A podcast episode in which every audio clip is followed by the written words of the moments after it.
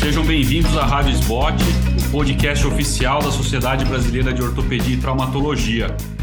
Hoje teremos mais um episódio do programa Doses de Atualização com o tema Indicação da tomografia computadorizada com carga nas patologias do tornozelo e do pé.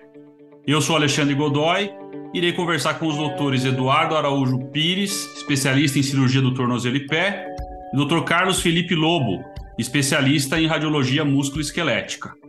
Bom dia, Eduardo. Bom dia, Carlos. Muito obrigado pelo aceite do convite. Eu começo perguntando ao Carlos o que é a weight bearing CT. Olá, Dr. Godoy. Olá, Eduardo. Prazer estar aqui participando do podcast com vocês. Então, a weight bearing CT, né, nossa tomografia computadorizada com carga, é um, é um método de imagem que vem ganhando bastante popularidade na literatura científica, na comunidade acadêmica é, recentemente, né, nesses uh, 10 anos para cá. E assim, é, a tomografia computadorizada com carga, ela consiste em um aparelho, né, que o paciente ele fica em pé, né, em posição ortostática fisiológica, com a sua musculatura em atividade, uh, sem nenhum uh, sem nenhum impedimento dele poder colocar a carga dele corporal total no exame. Ele fica em pé no centro do, do aparelho, né, que a gente chama o centro do gantry, e então essa tomografia ela é diferente da tomografia convencional, porque o tomógrafo com carga é um conceito de um cone beam CT. Né? Então, ele é um aparelho de tomografia que emite um feixe cônico de raio-x, e esse feixe cônico de raio-x, ele vai adquirir a imagem do paciente, ele faz uma rotação ao redor do paciente, e com essa rotação ele adquire uma data volumétrica. E essa data volumétrica é então processada por algoritmos específicos, e depois é, rapidamente processadas, e depois nós já conseguimos ter acesso às imagens em reconstruções tridimensionais, no plano axial, sagital e coronal. E a gente consegue ter uma avaliação bem fidedigna né, do, da fisiologia né, do paciente em ortostase ou em qualquer outra posição que vá ser necessário a carga corporal. Perfeito.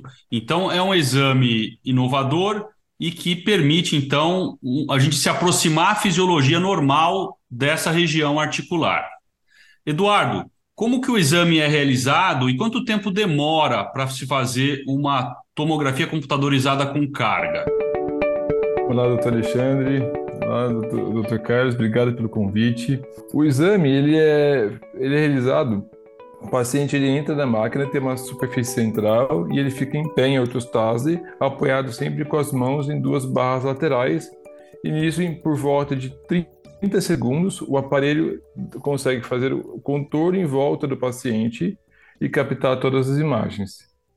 Então é um exame simples, com posicionamento do paciente também bastante simples Muito. e rápido, é né? uma aquisição rápida. Exato. Carlos, Existe uma questão sempre relacionada à exposição à radiação, quando a gente fala com, a, é, sobre tomografia computadorizada.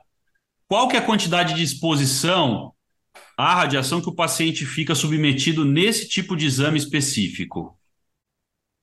Ah, certo. Esse é um tópico muito interessante, né? Então, sempre na radiologia, nós nós buscamos, né, a exposição mínima de radiação aceitável, né?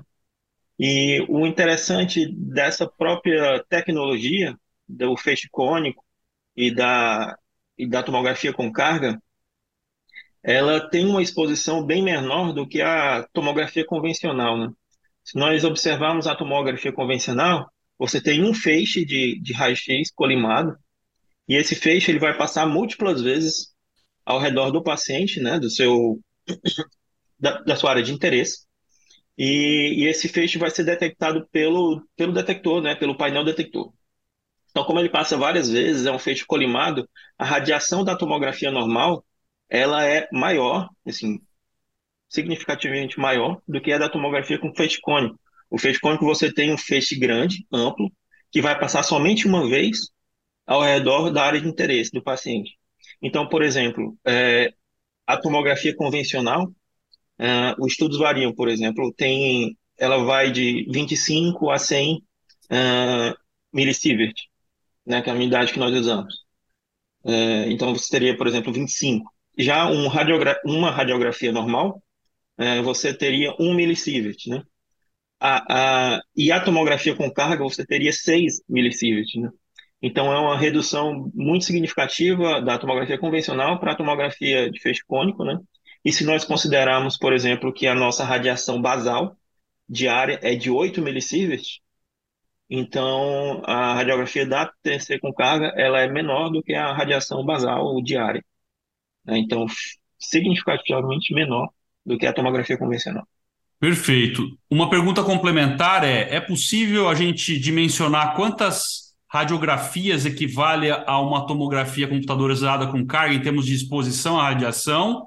E dois, existe a possibilidade de você reconstruir em radiografias convencionais o que você adquiriu na Wade Berry CT?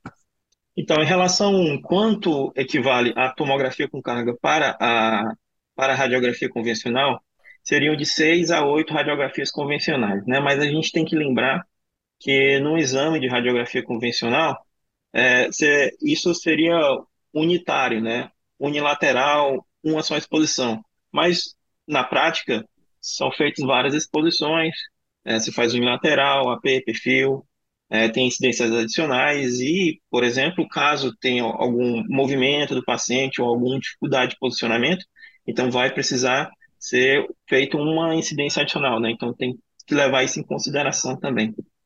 É, e em relação às incidências de, de radiografia que a própria tomo ela é capaz de realizar, é, o, o, aparelho que, que, estamos estudando atualmente, ele faz, uh, além do exame tomográfico, ele faz oito incidências adicionais, incluindo, é, o, incluindo o Saltman e essas mais especiais, né? E você pode também, é, a partir da sua manipulação da imagem, você pode criar suas incidências. Então, isso traz uma vantagem muito grande, né? Porque o próprio exame ele tem uma radiação reduzida, ele adquire todas as, todas as radio, radiografias que você precisa, ad, adquire o exame tomográfico e você pode criar as suas incidências que desejar. Então, é possível reconstruir as radiografias com as incidências convencionais, ter a tomografia em três dimensões com um nível de radiação muito baixo.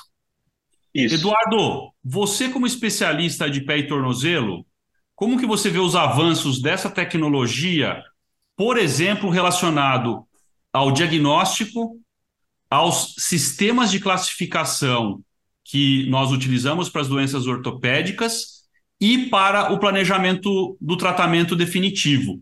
Eu queria que você me desse isso em exemplos na área do tornozelo e do pé. Perfeito, doutor Alexandre. São, são vários, né? A gente vê que é cada dia acessa PubMed e vê mais estudos sendo publicados sobre todas essas várias doenças, né? Em relação a uma recente lesão do pé, né? Uma doença colapsante do pé e tornozelo, foi até reestruturado, refeita uma classificação da, do através da tomografia com carga, onde a gente consegue ver coisas que antes a gente não tinha ideia do, do que acontecia, como pequenas subluxações da faceta média, é, o deslocamento do talos e tudo mais. A gente também tem o, a, o, uma nova medida, que é o FAL, que é uma medida tridimensional do alinhamento do retropé, que isso ajuda bastante a gente planejar a nossa cirurgia e avaliar se o alinhamento pós-operatório ficou satisfatório ou não em relação aos pés normais.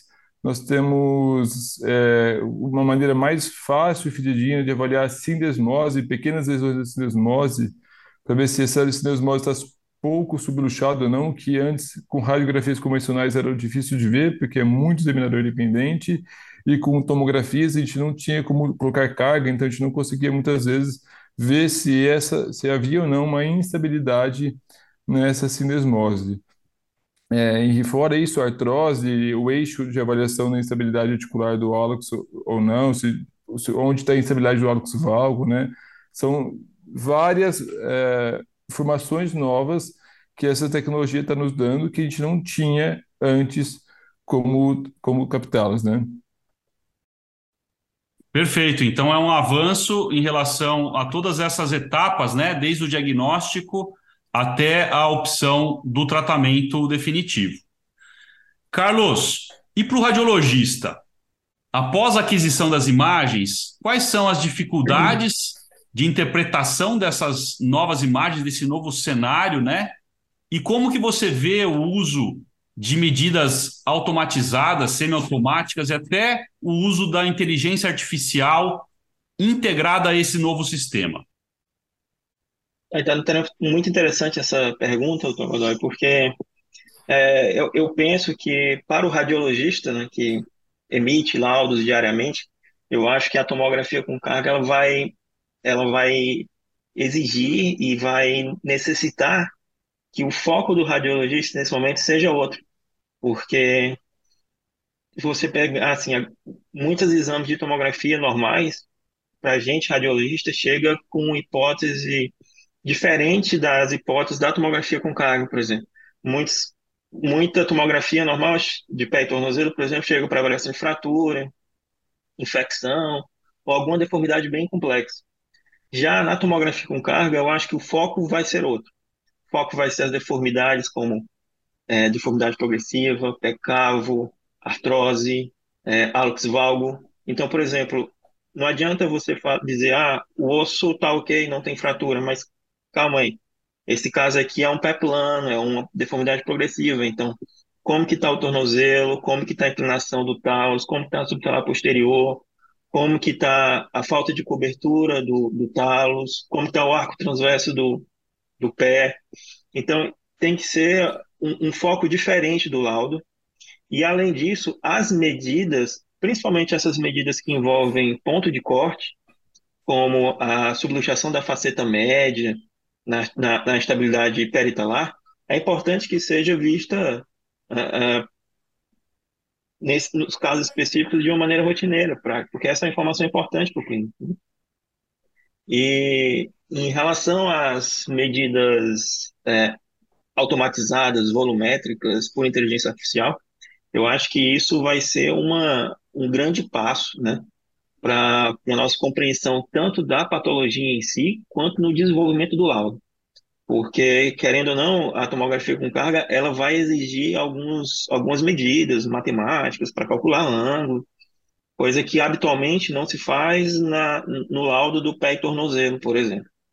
E se você já tiver todas essas medidas automáticas, é, vai facilitar muito tanto a, tanto a agilidade do laudo quanto a, a informação, né? Vai dar muito mais informações. Embora essas informações vão precisar ser interpretadas, né? Perfeito. Eu acho que é, esse exame tem aproximado, né, Carlos? A gente tem essa experiência lá no laboratório, o radiologista dos ortopedistas como um todo o ortopedista entrando mais na área da imagem e, por outro lado, o especialista em radiologia musculoesquelética é, entendendo mais como funciona uh, todas essas diferentes patologias. Eduardo, Isso. essa tecnologia tem sido usada só para o pé e tornozelo ou existem outras indicações dentro da ortopedia? Não, não ela direciona, ela, inicialmente ela foi usada muito para o tornozelo e pé, né? Mas a nova, até a última tomografia com carga lançada, ela pega até o quadril, né? Então dá para avaliar artrose do, do, do, joelho, artrose do quadril, e o mais que a gente tem, tem observado bastante, é que os artigos atuais vão, vão começar a mostrar é o alinhamento mecânico do, do, do todo o membro inferior, né? Quando você, por exemplo, tem um paciente com uma patologia no pé e uma patologia no joelho, você quiser fazer um alinhamento como um todo, você vai conseguir planejar de modo tridimensional usando essa tecnologia. Isso, é uma, isso é que a gente não tem ainda, né? Então vai ser fantástico essa possibilidade que essa tecnologia vai, vai nos dar, né? E também ela pode ser, tem poucos estudos ainda, mas dá para utilizar ainda como para avaliar o punho e o cotovelo com carga. Perfeito. Carlos, quais são os desafios que você vê atuais para o avanço dessa tecnologia no meio da radiologia?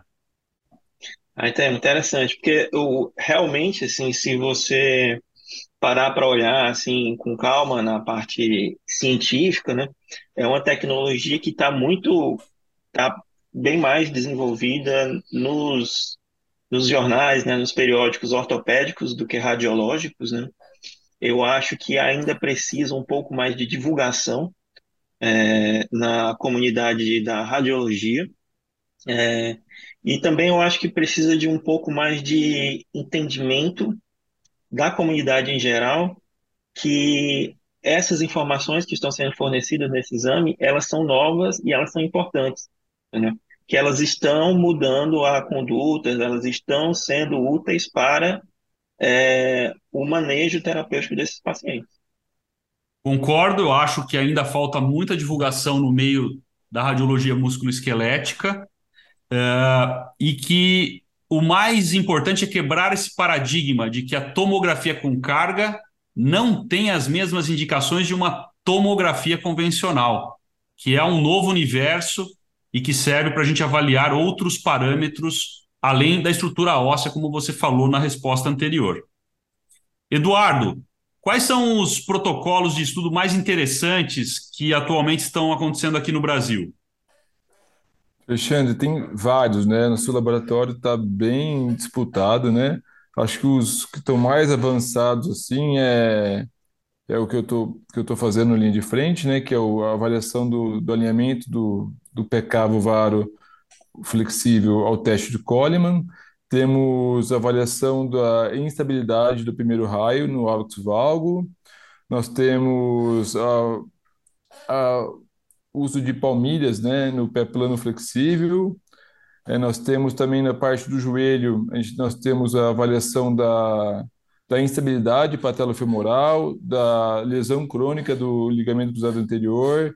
Nós temos a cirurgia pediátrica, nós temos a avaliação de pé todo congênito, MMD fibular. Na parte do trauma, nós temos a, a avaliação sobre o planejamento de deformidades complexas do pé e tornozelo, da tíbia. Nós temos bastante coisas sendo desenvolvidas e bastante coisas quase saindo do forno aí. Perfeito. Muito artigo. Muito bom. Carlos, como que você vê então as perspectivas é, de futuro? Como que você vê que essa tecnologia ela veio para ficar? Talvez ela não, não se perpetue? Como que você vê isso nos próximos 10 anos?